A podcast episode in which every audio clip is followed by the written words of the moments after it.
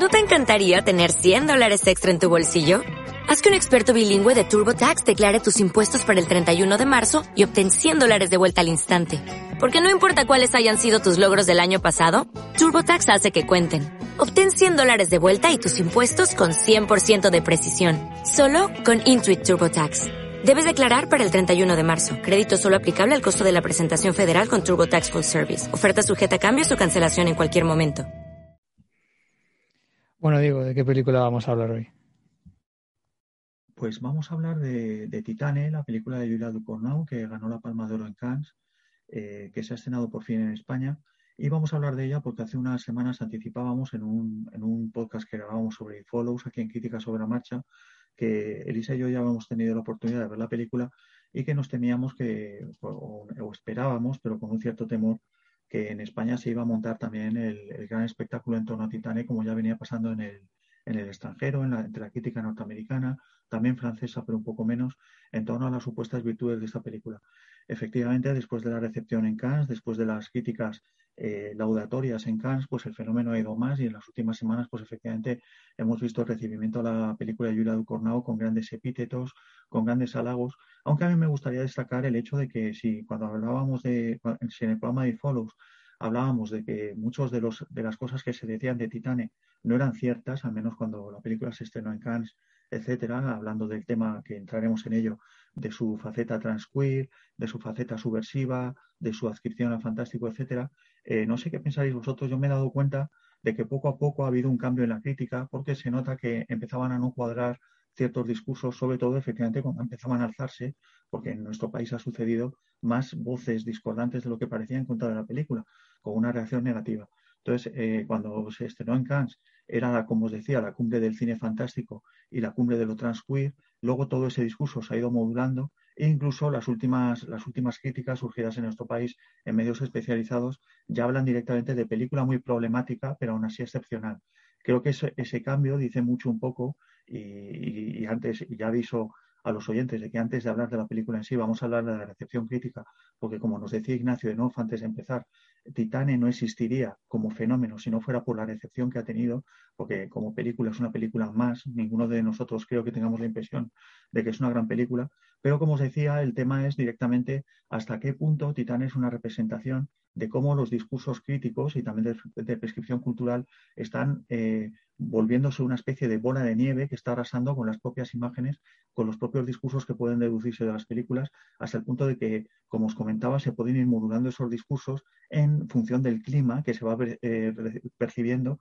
socialmente, sobre todo en redes sociales, etcétera, en todo el ambiente cinéfilo. Entonces, en este aspecto, creo que Titán es una película, y Elisa y yo estamos escribiendo sobre ello también, sobre el tema de la, recepción de Titán en nuestro país y en general. Eh, creo que es el ejemplo más claro, al menos este año, de la locura creciente, y hablo, de locura con todas, las, con todas las palabras, en torno a cómo se reciben las películas. Es decir, el tema que estoy comentando de que los discursos propios de la película no interesan en absoluto, lo único que interesa es escribir las películas a determinadas agendas previamente y cómo eso se va poco a poco colapsando como una bola de nieve que se fuese derritiendo hasta, como os digo, llegar a esta zona un poco que estamos actualmente en donde la gente tiene que seguir diciendo que Titán es una gran película porque, insisto, se escribe a determinadas agendas. Eh, entraríamos aquí también a hablar de cómo ha sido la primera gran película de este año en ganar en un gran festival eh, una mujer directora en la película, cosa que después se repitió en Berlín y en Venecia y en San Sebastián. Es decir, forma parte de todo este conglomerado que estamos viendo últimamente, un poco de potenciar, de potenciar las agendas por encima del criterio estrictamente cinematográfico, en mi opinión. Entonces, no, no quiero ser muy pesado con, este, con esta entrada, porque, insisto, antes de hablar de la película, sí, sí creo y creemos todos que sea un poco conveniente hablar del recibimiento y qué significa hoy por hoy este recibimiento a Titanic. Mm, no, yo quería más que nada también entrar un poco en, la idea un poco de, qué también os ha parecido a, vosotros. Yo, por ejemplo, con el tema de las agendas, eh, no soy, eh, digamos, tampoco tan, eh, digamos, o sea, no me gusta generalizar en el sentido de si, si tiene que ver o no y demás en lo que tiene, en lo que, en lo, en lo que tiene que ver con la propia política que se puede hacer desde, desde determinadas instituciones. Y, digamos que preciso. Eh, si está bien hecho, es decir, si los discursos que eh, emanan de la película, si es una película eh, de director o directora que tiene unos planteamientos eminentemente feministas, a mí me parece interesante, sobre todo que, que, se plantee y se defienda de esa manera. A mí lo que sí me resulta sorprendente es encontrar eh, por ejemplo, en el, en el, caso de Titane, pero no solo, en otra, en, por ejemplo, la ganadora de, de, la concha en, en el Cinemaldi, en Donosti, también es un claro ejemplo de que incluso los propios discursos eh, que se suponen feministas, al menos desde mi punto de vista crítico, no lo son. Son claramente ambiguos incluso y hay incluso en determinadas lecturas se podría decir que todo lo contrario. Y es algo que también eh, me llamaba la atención, sobre todo de, Titane, teniendo en cuenta esas lecturas que se habían hecho. Cuando ves la película, no encuentras ninguna de ellas, sino incluso eh, eh, se podría decir que todo lo contrario. tal y como cierra la película Julia Ducournau, se podría leer esta película incluso como esencialista, no tanto como queer. Entonces, me llama mucho la atención cómo se manejan ciertos discursos, por cierto, de una manera tampoco clara, eh, eh, porque en muchas críticas no sabías muy bien eh, al final de qué se estaba hablando. Eso sí, se utilizaba pues un, poco una, una, cierta retórica, pero tampoco, tampoco aterrizada. Luego es un poco como con vaguedades y, sin... Y, luego, claro, cuando ves la película dices, pues claro, y tan vago, porque es que, eh, que haya algo que se pueda interpretar como una serie de momentos, imágenes o, digamos como, eh, no sé, como propuestas a modo de tips eh, y que luego dices, bueno, pero esto es una ensalada. En realidad, si, le, si intentas buscar un, una cierta, un, un, cierto discurso, coherencia y qué te está queriendo decir, mm, desde luego por la vía queer a mí me resulta francamente sorprendente que se haya, que se haya llegado a decir eh, eh, eso, sobre todo, y vuelvo a insistir, con unos subrayados eh, por parte de las imágenes y de la directora, bastante incluso de brocha gorda, que, además vienen a, digamos, a, a, seguir en la lógica de, de su, no voy a decir de las dos anteriores películas, porque Junior, su, su corto sí era especialmente ambiguo y daba para, para ciertas lecturas que podríamos, podríamos decir queer, pero vamos, crudo también tenía un final y un subrayado eh, que, que, ha prolongado en, en, esta misma, en esta misma película. ¿no? Y luego que además eh, hay unos ciertos discursos que incluso también, siendo, siendo Ducornau eh, de la generación que es, no sé, hay, hay determinados planteamientos que después de películas como Follame de Virginie Despentes y, y, otras muchas de discursos de la primera década de los 2000, que los, estemos viendo ahora incluso como revolucionarios, eso me, me parece un poco sorprendente. Bueno, eh, realmente mm, Estoy bastante de acuerdo con, la mayor parte de lo que se ha, planteado. Vamos a ver, eh, efectivamente esta es una película de la que no estaríamos hablando si no hubiera ganado la Palma de Oro, como no estaríamos hablando, no habríamos hablado, aunque sea fuera de los micros, de una película como, como em, no, recuerdo ni el nombre, lo cual es bastante, es bastante significativo, Promising Young Woman, ¿no? Me refiero a que son películas que efectivamente eh, sí que, y, es en lo, que no, en lo que no estoy de acuerdo realmente, que son, son películas en las que, em, en fin, eh, casan con determinada agenda por una manifestación muy explícita, muy verbalizada de unos determinados temas que tampoco se reflejan, que tampoco tienen una resonancia eh, poderosa ni sugerente en las, en las imágenes, y por eso dan que hablar y por eso, bueno, eh, se, se, utiliza muchas veces como, como película medallita que colgarte para posicionarte, eh, en, digamos, en, todo el panorama de la, dentro de la crítica cultural y de la batalla cultural que se está produciendo y la que hemos hablado aquí en este programa más de una vez, pues del lado, del, del lado considerado correcto de las, de las cosas, ¿no? Yo las llamo así películas película medallita, me parece que no hay, no hay nada más que eso. Son películas que uno utiliza muchas veces para eh, o, muchos críticos están utilizando de alguna manera para eh, reafirmarse a sí mismos en, en, la posición, en una posición determinada eh, frente al, al, estado de las cosas. O sea, eso lo veo clarísimo. Son películas, por tanto, completamente instrumentalizadas, que no importan ni siquiera, y esa es la sensación que da leyendo a muchos de los que han escrito sobre ella, no importa ni siquiera las personas que, las, que la están defendiendo. No quiero decir que es una película indefendible y que no haya gente la que la, pueda haber disfrutado mucho y que la esté defendiendo en términos serios. Por supuesto que sí, no voy a ser tan categórico en ese sentido. Pero efectivamente eh, uno no deja de tener esa impresión, más aún cuando son películas que después de ser absolutamente punk, revolucionarias e históricas, eh, el primer efectivamente da la sensación de que viene una ola muy grande, ¿no? de que viene una ola muy grande cuando uno la ve llegar desde la orilla, ahí en la presentación del Festival de Cannes. Después llega al siguiente festival y esa ola en realidad no era tan grande. Y al final, cuando está llegando a la playa, ¿no? en la que está, en la que está el público, en la que está una, una, cierta crítica de cine que intenta estar un poquito al margen de hypes y tonterías, es que ni siquiera te llega la espuma a los pies. La película ya ha muerto, ¿no? Tiene una vida realmente eh, basada, en el, basada en el hype muy corta, que se, que se desinfla por el, por el camino. Y es que es muy típico de estas películas cuyo, eh, cuyo hype, cuya. Eh, digamos, patrocinio comienza en los, propios, en los propios festivales de cine. En este caso, a mí lo que me llama la atención, lo comentaba Álvaro Peña en su, en su cuenta de Twitter hace, hace varias semanas, es que eh, sorprende que sea la, la, segunda película de una directora y que Crudo parezca una, una, película, siendo floja, a mí Crudo no me gusta, más madura, o por lo menos con, con mayor eh, consistencia en su discurso, en su manera de expresarlo en imágenes, por más que sean imágenes muy aburguesadas, por más que sean falsamente provocativas, por más que su discurso esté muy a ras del suelo, pero con una mayor seguridad y una mayor eh, direccionalidad en todo lo que está haciendo la película, del principio hasta el final. Eh, coincido con, con, esto que comenta Elisa a propósito de, de, Titane, de que es una película en la que ni siquiera se puede hablar de, discursos, no se puede hablar de lo queer. o sea, sí, sí se puede, vamos, o sea, que cada cual se haga la paja que le, dé la gana, pero uno está eh, leyendo sobre lo queer en Titane y dice, pero vamos a ver, Titane, eh, en todo caso, puede haber ecos y reflejos de determinados temas que, que de pronto vuelven a, vuelven a ser candentes a nivel, a nivel popular y por tanto pues, se, quieren, se quieren reflejar, ¿no? Pero, pero no hay mucho más que esos reflejos, esos pequeños ecos. La película efectivamente no tiene un discurso claro, no va a ningún sitio, da la sensación de que, de que va dando tumbos de un lugar a otro, de que es mezcla de muchas cosas, de muchas intenciones, y es una, es una película con la que, eh, eh, a mi parecer, es que no merece ni siquiera la pena eh,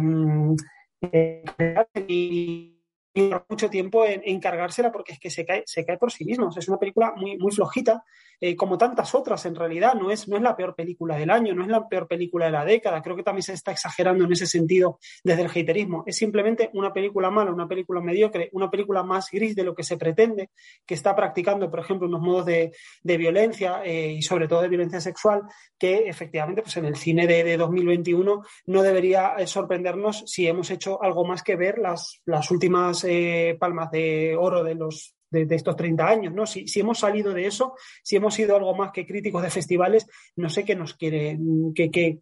nos, que nos lega realmente Titania a ese nivel, ¿no? De esa violencia tan expresiva de la que se hablaba. Y sobre todo recordar que, claro, aquí hay, aquí otro tema interesante y es, ya no se trata de la Palma de Oro de Cannes, el Festival de Cannes siempre ha sido lo mismo y que le haya dado un premio a Titane en realidad es bastante coherente con ese conservadurismo que, que lleva eh, representando al festival desde hace bastantes, bastantes años. En realidad, aquí el problema, para mí, el, el gran problema es eh, la, la, la complicidad de todo un aparato crítico con con ese premio, ¿no? Un aparato crítico que está defendiendo que esto es súper revolucionario y encima, bueno, gente que pertenece a una línea crítica que efectivamente hace 30, eh, 40 años estaba ignorando eh, completamente como, como, la, como la ignorado los festivales de cine, las películas que supuestamente, cuyos ecos supuestamente resuenan en, en, en Titane y Titane, bueno, los ha amplificado y los ha convertido pues, en un gran discurso trans, queer y demás, eh, películas de Shinja Tsukamoto, películas de David Cronenberg, que no se iban a comer un rosco en ese, en ese momento, ¿no? Supuestamente todo eso está en Titane. Bueno, aparte de que no está, de que eso imagino que saldrá en algún momento de la conversación, es significativo que precisamente la misma genealogía crítica que eh, ahora, o sea, que que, esta crítica que ahora está defendiendo Titane por todo esto pertenece a una genealogía crítica, quería decir, que en su momento ignoraba todo este tipo de, todas estas películas, ¿no? Que realmente le pasaban por debajo o le pasaban por encima, incluso podríamos decir. Eh, y eso, vamos, yo creo que, hablar de Titane, inevitablemente nos lleva a hablar de la, de la recepción de Titane, porque como, como bien decías tú al principio, Diego, eh, es una película que si no hubiera sido por, la, por, por estas eh, cajas de resonancia por las que ha ido pasando, no mm, es, que, es que probablemente lo hubiéramos ignorado completamente. Hubiera sido una más, simplemente una película, una película tenido que estar revisando esta mañana porque prácticamente no recuerdo. Si quieres que te deje, esa gente que te deje una impronta, eh, como puede pasar muchas veces, ¿no? Películas tan malas que, te cabrean, que te sulfuran, que dices, joder, es que esto, ¿cómo puede existir esta película? Es que, vamos, o sea, que te, que te, dan ganas como crítico a veces de, coger el bate de béisbol. Es que Titane no es eso tampoco. Titane simplemente pues es una mala película, es una película muy adolescente en espíritu y es una película muy, eh, muy, muy tonta, falsamente provocadora, muy aburguesadita, en fin, es que es lo dicho, o sea, hablar al final de Titane hoy en día es, hablar de los que han hecho de Titane este, este gran fenómeno, con todo respeto, por supuesto, a quienes, bueno, a quienes la, han defendido en términos honestos y la película les ha podido interesar. Yo me refiero sobre todo a este afán eh, exageradísimo de crear, de crear una especie de, gran fenómeno, ¿no? A mí la recepción de la película me ha recordado bastante a lo que ya comentábamos en Destello Bravío, creo que era bueno, una, una película donde más allá de sus virtudes y que había como una intención muy clara de, de que la película fuese leída de cierta manera, ¿no? Y, y eso muchas veces iba en contra de, del rigor crítico y de plantearse sobre, sobre cómo está hecha la película y, y qué tiene verdaderamente de, de, valioso, ¿no? Al mismo tiempo creo que es una película parecida en el sentido de que encaja muy bien en, en, en la idea esta de película ensalada o película metralleta de ideas que, bueno, que es que va soltando muchas para que eh, te puedas quedar con la que más te interese y te puedas montar una película en torno a la película, ¿no? Que yo creo que eso es algo que está muy, es, muy del, cine eh, de los últimos años, donde hay como muchas ideas, pero mucha falta de, concreción. Y parece como que, las eh, las películas están montadas en torno a, ciertas eh, ideas o imágenes que, quieren mostrar una cierta idea de, transgresión o de, provocación, pero que luego muchas veces son contradictorias las unas con las otras, no, y a medida que cuanto más, cuanto más en, conjunto piensas la película, eh, más, más se cae, ¿no? Y creo que eso es una cosa que también se puede, se puede localizar en, en, esta película porque, bueno, eh, a mí no me termina de quedar tampoco demasiado claro qué es lo que quiere contar y, y en muchos casos tengo la impresión de que, de que las ideas van, van, unas ideas van en sentido contrario eh, a las otras, ¿no? Mm, yo me, me, pregunto si, si todos estos fenómenos tienen, tienen que ver con, con a lo mejor tener, tener miedo a, a no decir lo que, lo que toca decir o así se siente como una presión por, por no, no, ya sea no estar a la onda o incluso que si no te gusta la película, pues directamente tienes miedo a ser tachado de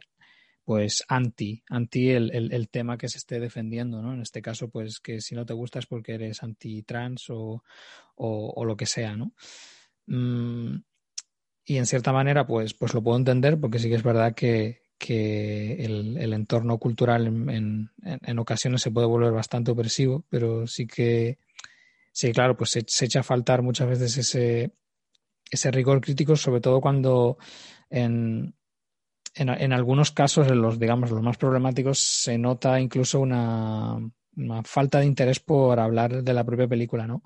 Hay, a la hora de leer textos sobre Titán es fácil encontrar eh, algunos que, que, hablan más de la persona que lo escribe que de la película en sí, ¿no? Y eso, una reivindicación de uno mismo, un posicionamiento de, de,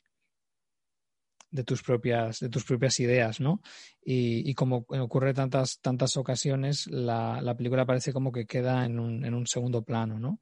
Que, que, parece como que se analiza de vez en cuando y se vuelve a ella, pero como que los discursos evolucionan hacia otras, eh, hacia otros lugares, ¿no? Y sobre todo, pues eso, tengo un poco la impresión de que hay como una disonancia bastante grande en, o sea, tú, tú lees los textos y luego ves la película y a veces da un poco la impresión de estar viendo dos cosas diferentes, ¿no? Entonces, eh, de ahí un poco que, que chirría. No es tanto que, que, la película la consideren que sea una obra maestra y a mí me parezca una película floja, sino que da la sensación de que estoy leyendo sobre otra película que, que había intentado otras cosas y que tiene otro tipo de imágenes. Entonces, mmm, sobre todo mi preocupación va por el, eh, la, la, labor, la labor crítica, o sea, estar, estar de acuerdo o no, eso es al final es, lo de menos. Incluso si, si, tienes un poco la impresión de que, de que por, por, por movimientos eh, críticos, por olas de pensamiento, pues la gente a lo mejor se sientes que se está viniendo un poquito arriba, pues, pues bueno, eso es entendible, tampoco es que sea un problema. Lo que yo señalo tiene más que ver con, con la sospecha de, a lo mejor estar, estar haciendo un, un trabajo crítico no demasiado eh, no demasiado destacado y, y, sobre bueno cómo a lo mejor se le, se le puede conceder carta blanca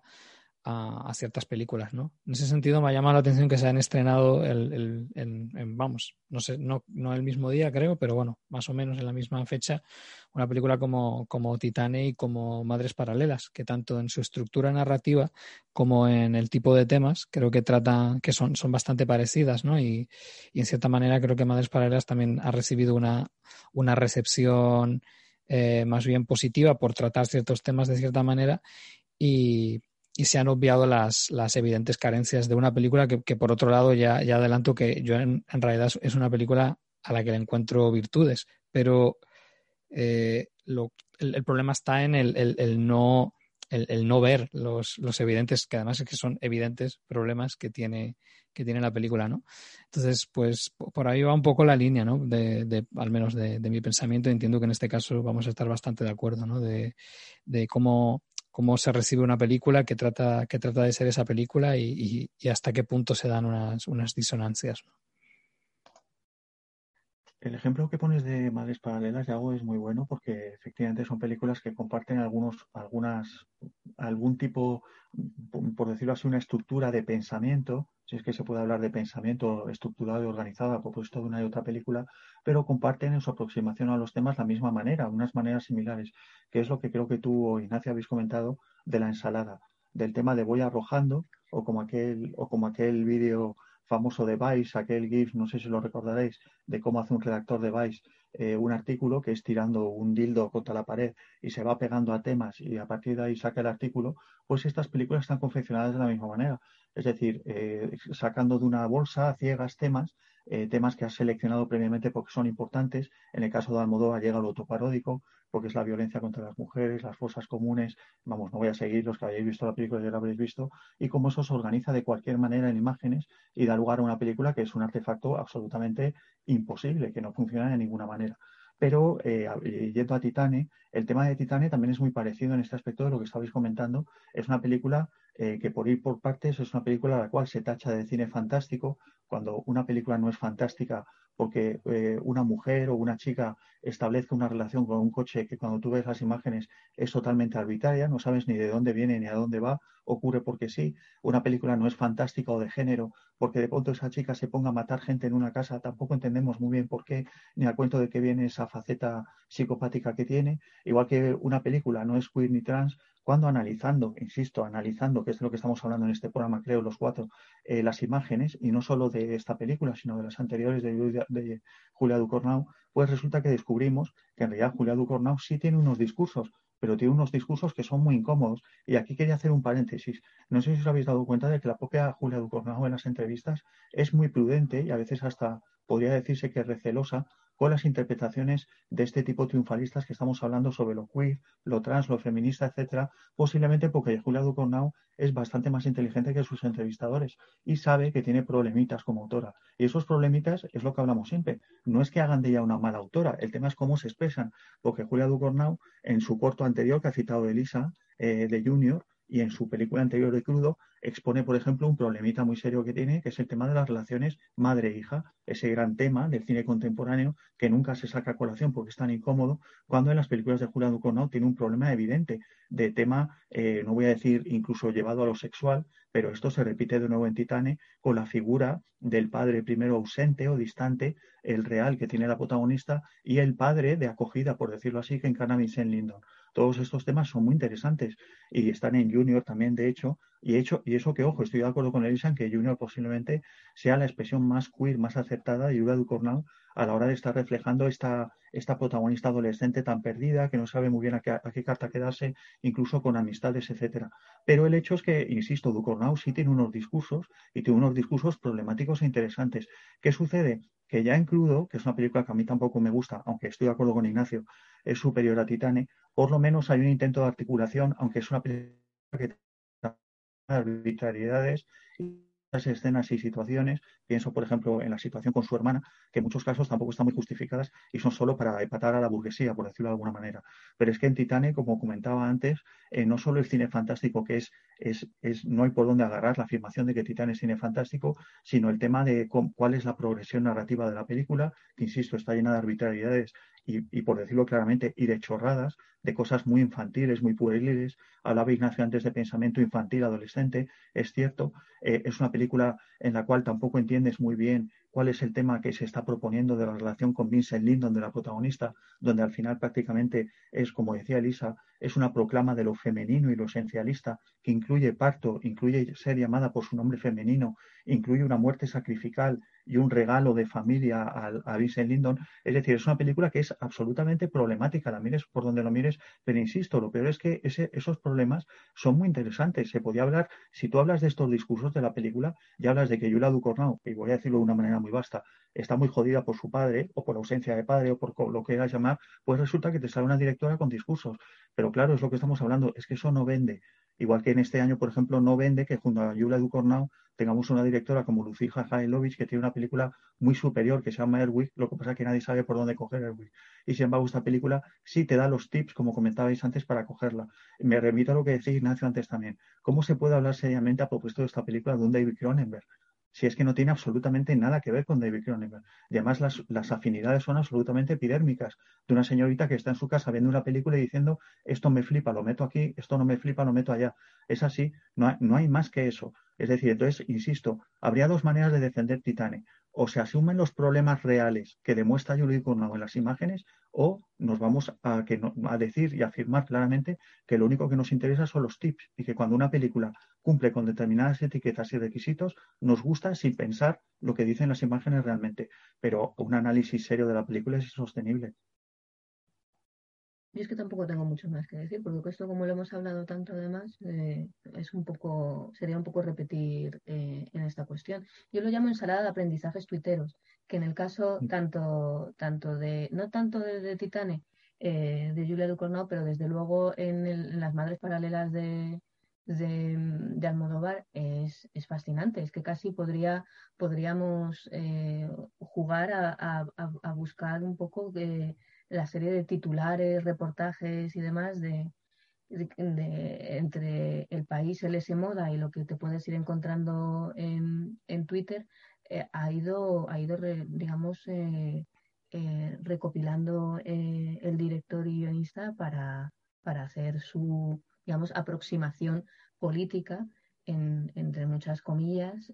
a, su, a, este constructo de, realidad discursiva que también estamos viviendo de una u otra manera. Yo vuelvo a insistir en lo que ha comentado Diego. A mí lo que me interesa es, es qué dicen de verdad eh, ya no solo las imágenes, sino el, la, propia, digamos, la, propia lectura discursiva de, una directora, cuando es evidente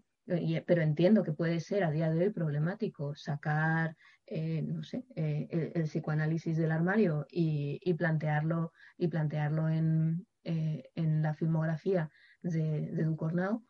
cuando es obvio, es obvio que, que, se maneja, que se manejan esas coordenadas. Y es que ya es tan obvio y está tan subrayado que ya empieza, a mí lo que me resulta extraño es que no se haya, que no se haya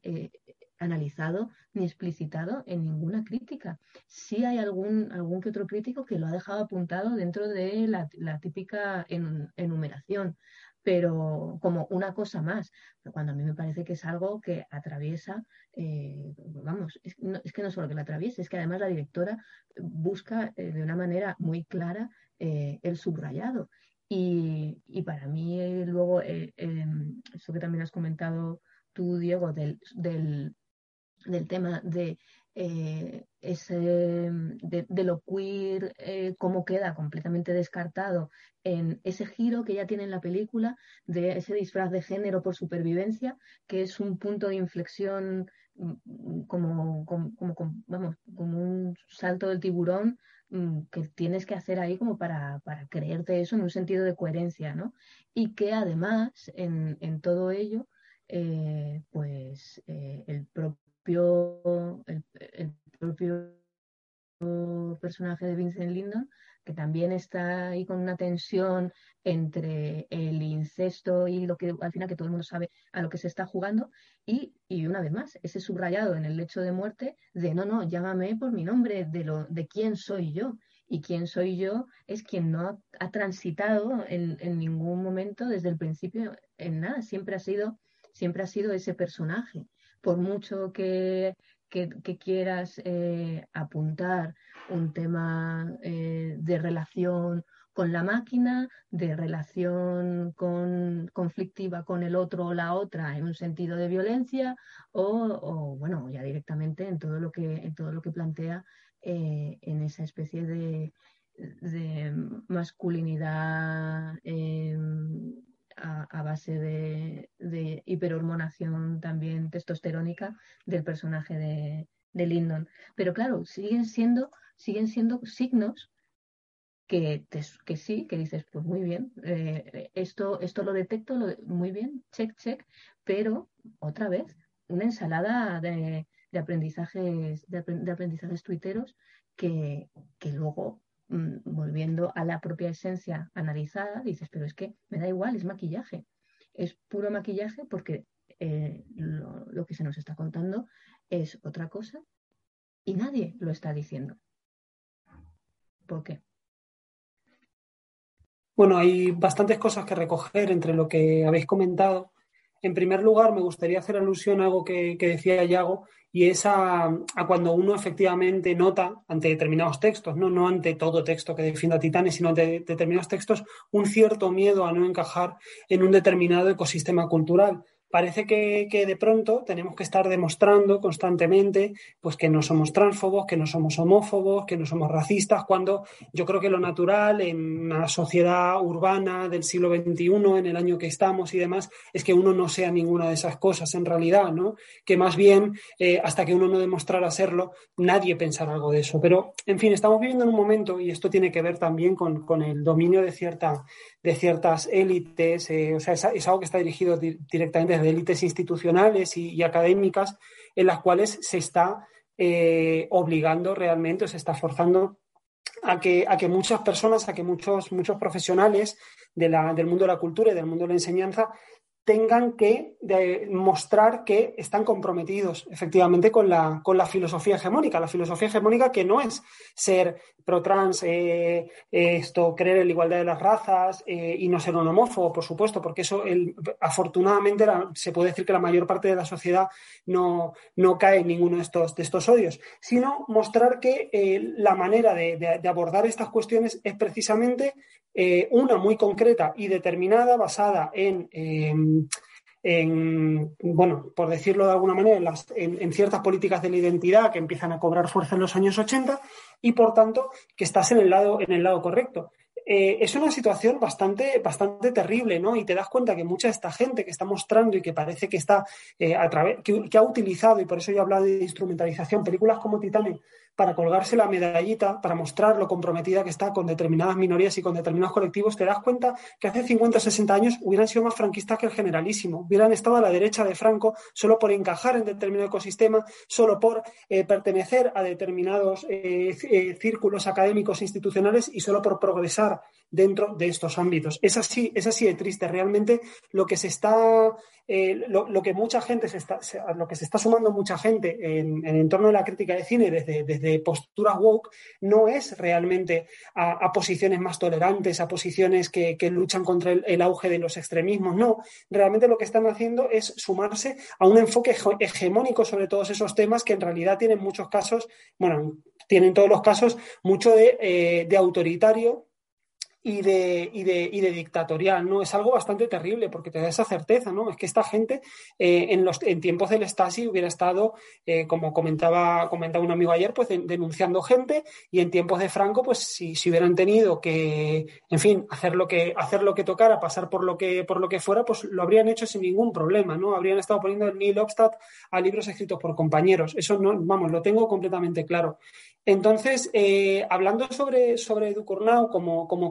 y sus discursos, yo también creo que son bastante más problemáticos y, por tanto, interesantes de lo que se dice habitualmente. Por ejemplo, eso lo vemos en una película como Crudo, que siendo para mí una mala película, sí, sí que pienso que es más consistente y que es una película que, en realidad, en realidad, en tiempos previos a que se empezara a hablar de lo woke y lo snowflake, eh, suelta un par de bofetadas bastante, bastante grandes a generaciones, un enfoque sobre lo político es interesante. ¿Cuál es el problema para que, que ya estaba en crudo y que se reafirma en, en esta película, en, eh, en, Titanic. Para mí el problema es que es una cineasta sin nada que articular en imágenes. O sea, quiero decir, eh, me parece bien que ella tenga unas determinadas eh, neurosis, unos determinados intereses que quiera plasmar, pero en el momento en que es una creadora mediocre, me parece que le estamos simplemente prestando atención porque pasa por determinados checkpoints ideológicos e intelectuales que hoy son fundamentales para que en determinados ámbitos te tomen en serio. Pero es que en el momento en que no tiene nada que articular en imágenes, yo es que mm, no siento que hay una razón especial para escucharla. La escucharía si fuera mi amiga, pero es que realmente como, como cineasta, en tanto cineasta, en tanto creador de imágenes, es la absoluta nada, ¿no? Eh, eso sí, eso sí, y aquí recojo algo que, habéis apuntado y que, y que Yago ha hecho especial hincapié, es que cineasta con la suficiente inteligencia para saber llegar eh, al corazoncito de,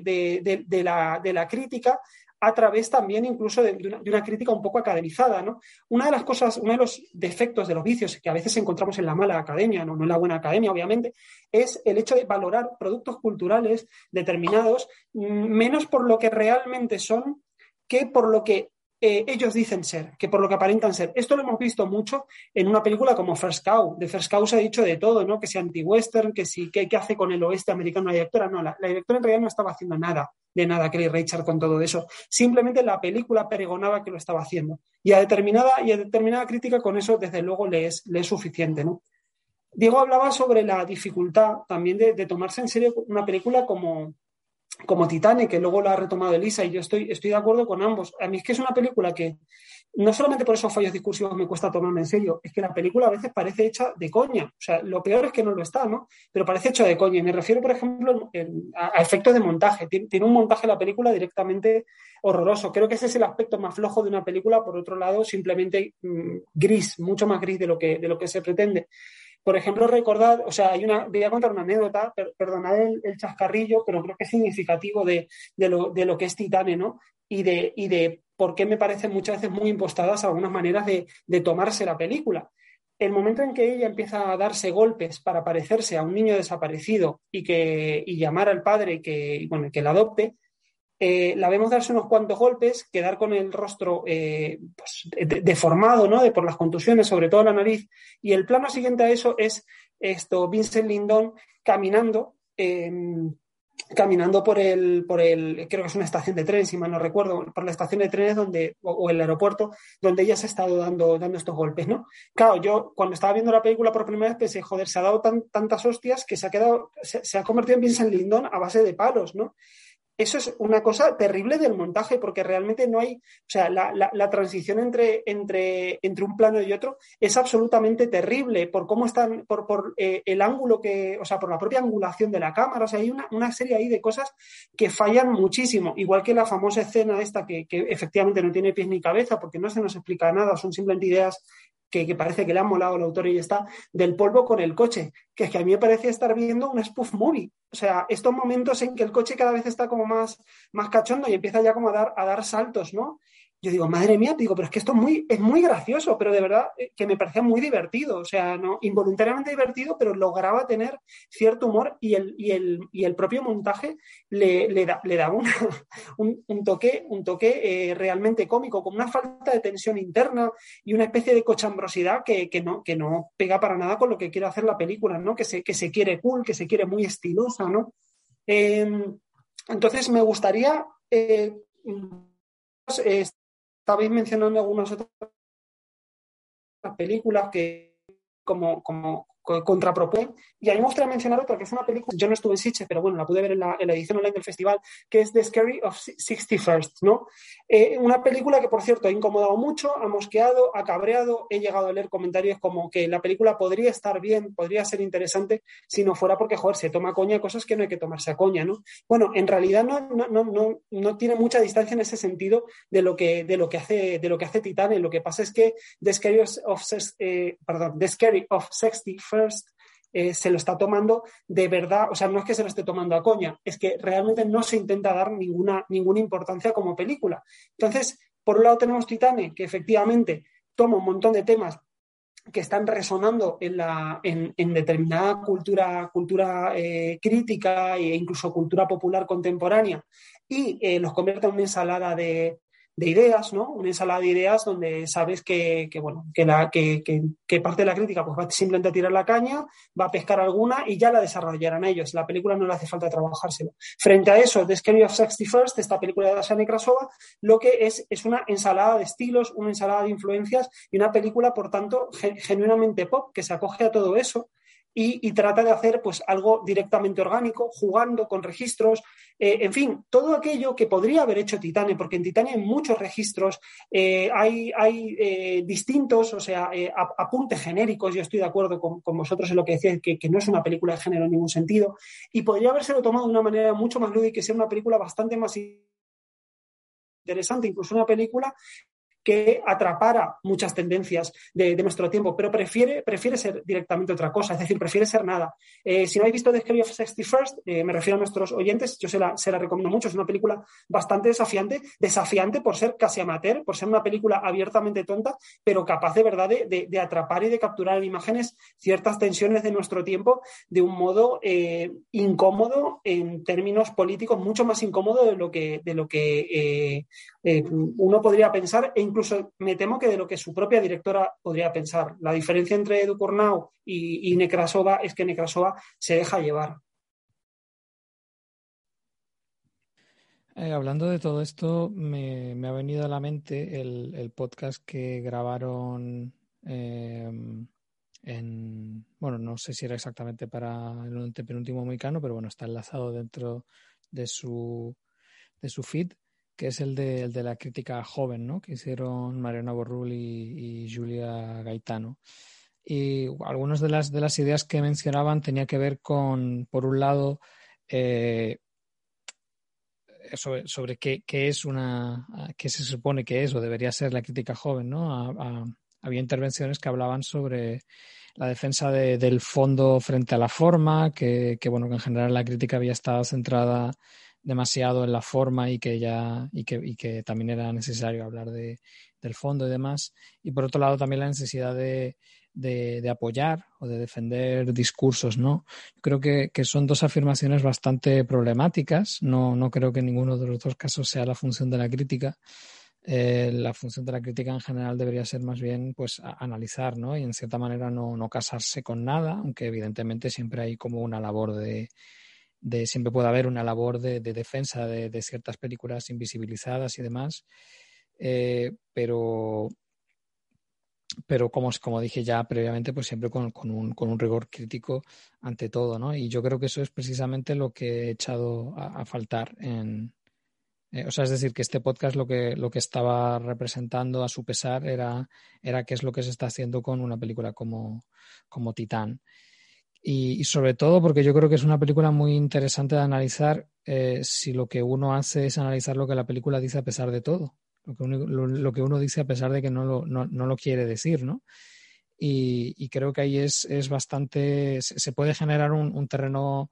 eh, discursivo bastante estimulante, ¿no? Porque, por un lado, mientras yo veía la película, yo incluso me preguntaba si de verdad la película pretendía hablar de estas cosas, porque al final, cuando vemos esta transición de género, que es más por supervivencia que, que, por, que por otra cosa, y al final, pues sí, hay una cierta. Eh, un cierto cuestionamiento de, bueno, esto realmente puede ser lo que yo estaba buscando y no sabía que necesitaba o, o demás, pero al final, por, por cómo se desarrollan los, los, hechos, ¿no? Como ya ha explicado Elisa y demás, eh, yo me pregunto si esta película, habiendo, si se hubiera hecho en los 90, no estaríamos hablando un poco de los de los freaks de, de, Tim Burton y cosas así. O sea, al final no sé hasta qué punto la película está hablando de estos discursos o habla más un poco de, pues, de ser un, un rarillo y tener unas tendencias que no encajan con, con la sociedad. Pero claro, luego lees las entrevistas y que bueno, que para empezar no sé cuánto tiene de sospechoso la cantidad de entrevistas que hay a la directora. Que, que, es una cosa que yo en general no encuentro con otras películas, este nivel de, de entrevistas. Y, y creo que, que, lo que hace es eh, tra tratar de pasar su propia película por, por estos discursos, ¿no? Creo que, que se, se, esfuerza bastante en explicar qué es lo que se supone que cuenta la película, cuáles son sus, sus ideas y también por otro lado, pues en, en, en general he encontrado a entrevistadores pues eh, que, que iban muy a favor de lo que decía, es decir, que no, no la ponían en tensión, no, no cuestionaban demasiado lo que estaba diciendo, no le, digamos que no, no retaban un poco esas ideas, ¿no? Entonces, eh, no sé, yo creo que, que es, es eh, sería lo más, lo más valioso, ¿no? Eh, ver, ver qué, qué, está haciendo una, una, directora que, bueno, que aparentemente quería hacer unas cosas, pero luego la, la película está diciendo otras bastante, bastante distintas, ¿no? Eh, yo sí, por, por, bueno, porque no, porque no sean todo eh, palos a la película, sí, sí me gustaría destacar la, cierta capacidad que tiene para, para filmar el, el, el, el, cuerpo violentado. Sí que es verdad que tampoco es que sea nada del otro mundo, pero sí que consigue generar imágenes que, que a veces a mí me, me acaban resultando un poco eh, pues, pues desquiciantes, ¿no? Por, por lo, asqueroso que puede llegar a ser en, eh, en algunos momentos, ¿no? Pero el problema es a lo mejor ver, ver un poco de, de, de popurrí de, de ideas, eh, de ideas freaks, ¿no? Que van de, del, del, canibalismo al, al cyberpunk, a, incluso al, al, BDSM por momentos, también ocurría en, crudo. Eh, con ciertas parafilias y demás, pero al final es como que nada, nada se concreta demasiado, ¿no? Y eso pues en realidad recuerda, recuerda bastante al, al Cronenberg de Crash, pero sí que pues evidentemente estoy de acuerdo en que es una... Eh, es más un intento de querer parecer y, y, sobre todo quizás me pregunto si de a lo mejor no, no entender la, la complejidad que supone Crash, tanto, bueno, tanto, tanto Cronenberg como, como Ballard, pero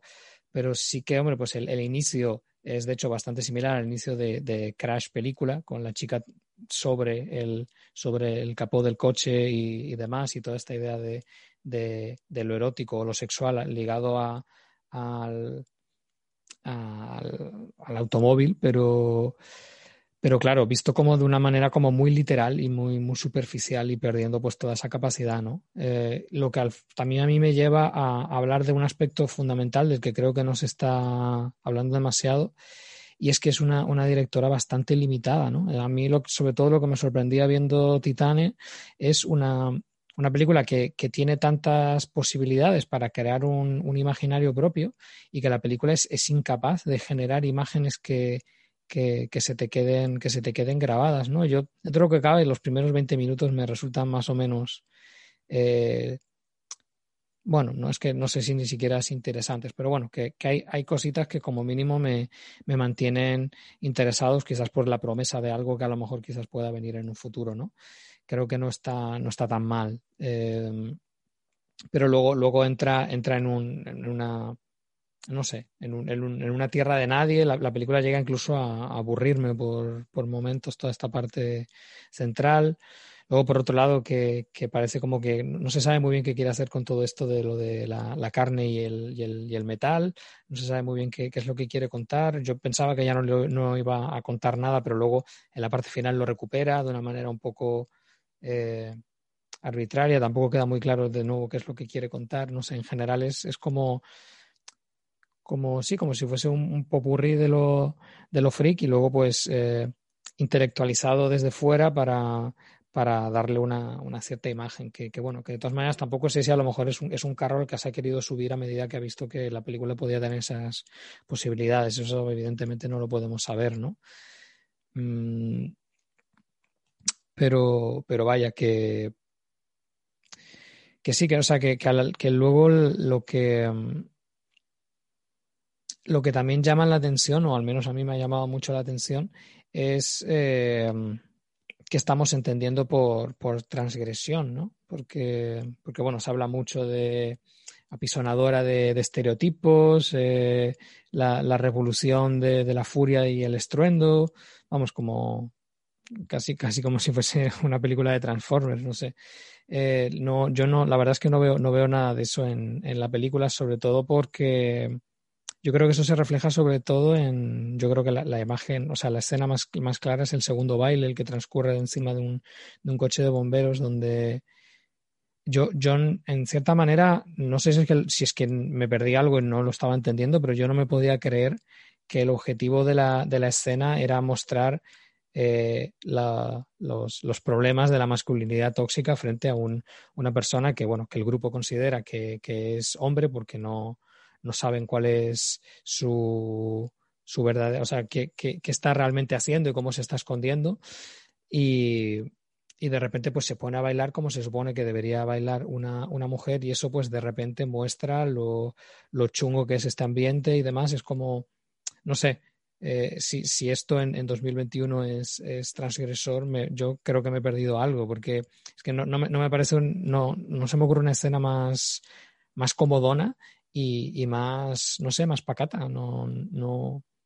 no sé, es muy, es muy de, de, palmadita en la espalda para decir algo que, que yo creo que, que, ya está más, más que superado. Y, no sé, y la gente lo está destacando como una de las grandes escenas de la película. Se habla bastante de los dos bailes y de que, y de que los dos son de los momentos cumbre de, la película, ¿no? Y, bueno, pues por otro lado también en, en, torno a estos estereotipos, pues en, en algunas entrevistas ha comentado, eh, intuyo que con orgullo por, por la manera en lo que lo expresaba, la directora que se, se sentía muy, como que estaba rompiendo los roles de género porque estaba retratando a una mujer que no quería ser madre y a un padre que, que solo puede definirse como padre, eh, o sea, que solo puede definirse como persona mediante el hecho de, de ser padre, ¿no? Entonces, no sé, me, o sea, me parecen ideas que, que, a lo mejor en los años 50 podían ser rompedoras, pero es que eh, hoy, en día estar hablando de transgresión, de película radical, que es que hasta parece como que, es, que son, son palabras que tienes que incluir en, en, las críticas y que si no las incluyes no se te publica el texto, porque, porque es que es prácticamente en todas las, las críticas aparecen estas palabras, ¿no? Y, y, y me pregunto realmente qué,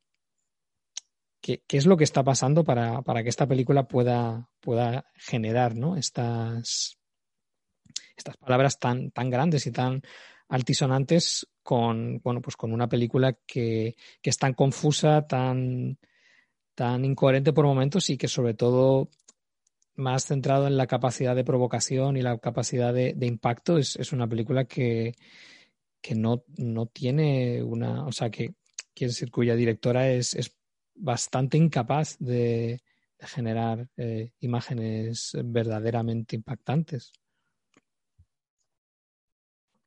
Recojo el guante de lo que estás comentando, Yago, que es el problema de fondo, creo, de una película como Titane, que es la inexpresividad de las imágenes. Es decir, no podemos estar hablando de imágenes transgresoras, de imágenes de choque, etcétera, cuando la forma de, de filmar es tan absolutamente plana, tan falta de sugerencias, tan carente de doblez, tan carente de oscuridad, por decirlo así, de algo que no te esperes cuando estás viendo las imágenes, sino que todo ocurre de una manera lineal, lo cual hace que ese impacto sea muy relativo, salvo, creo que lo decía Ignacio antes, que no estés acostumbrado a ver este tipo de cine, que no hayas visto 50 años de cine previo y creas realmente que esto puede ser rompedor. Y luego, por otra parte, el hecho que venimos comentando, que te basta que se enuncien ciertas cosas en pantalla para que sean rompedoras, cuando volvemos a lo de siempre, el cine no es expresivo por lo que muestra, sino por cómo lo muestra. En este sentido, quería trascender un poco Titane para hablar un poco de cuál es el estado actual del cine de autor, por decirlo de alguna manera. Eh, mientras preparábamos el programa me he encontrado con dos citas distintas, una de Albert Serra en el, en el Cultural, que es un cineasta que, por ejemplo, Ignacio y yo eh, admiramos bastante,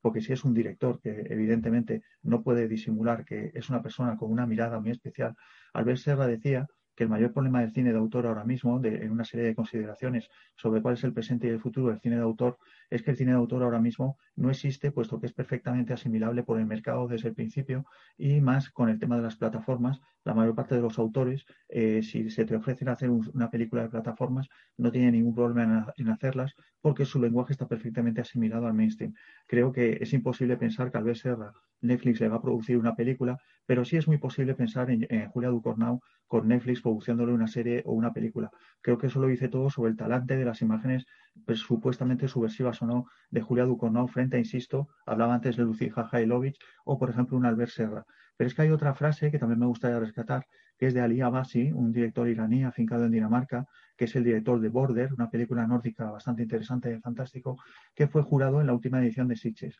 Eh, él decía, eh, literalmente, y lo voy a leer, eh, después de dar los premios, de ofrecerse los premios, él decía, me entristece que no haya un intento de buscar nuevos lenguajes cinematográficos para contar nuestros tiempos. En pantalla vemos películas sobre los años 70, 80, incluso sobre el 2010, pero ¿quién está contando y cómo era aquí y era ahora? Creo que Abasi daba en el clavo de lo que estamos hablando de, una película como Titane de Ducornau, que es una película que lo único que refleja es que el presente es incapaz de expresarse a sí mismo, y esto lo hemos hablado también a propósito de la pandemia, el discurso cero que ha dado lugar a nivel expresivo y de nuevo como una película como Titane pues no ofrece soluciones visuales, no ofrece una expresividad estrictamente cinematográfica que sea capaz de expresar algo que no hayamos visto cien mil veces o como dice Yago, que hayamos visto en décadas anteriores, pero que es sorprendente que en 2021 se pueda hablar de rompedor. Entonces, en este sentido, yo quería dejar solo un poco la pregunta en el aire de, más allá de Titane, insisto, ¿qué es lo que esperamos ahora mismo del cine de autor A y si realmente se puede estar hablando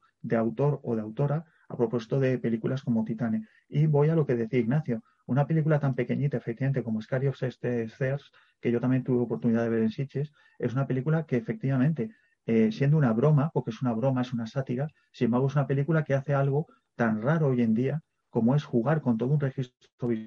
visual, detrás erótico fantástico de los 70, y a través de esa mirada, de ese tras, de esa, de esa simulación, de ese estilo, aplicar una mirada bastante dura sobre la, eh, la psicología, sobre todo Wok, y su inutilidad en el fondo, su incapacidad para combatir de verdad determinados fenómenos como es el que representa la ficción Jeffrey Epstein. Entonces, esta es una demostración de que una película broma, una película sonajero, podríamos decir así, muy pequeñita, si sabe hacer algo con las imágenes, apelando incluso a todo un registro cinematográfico, que una película de Titane no sabe, está atrapada, encajada en su propio presente de imágenes absolutamente funcionales y estandarizadas.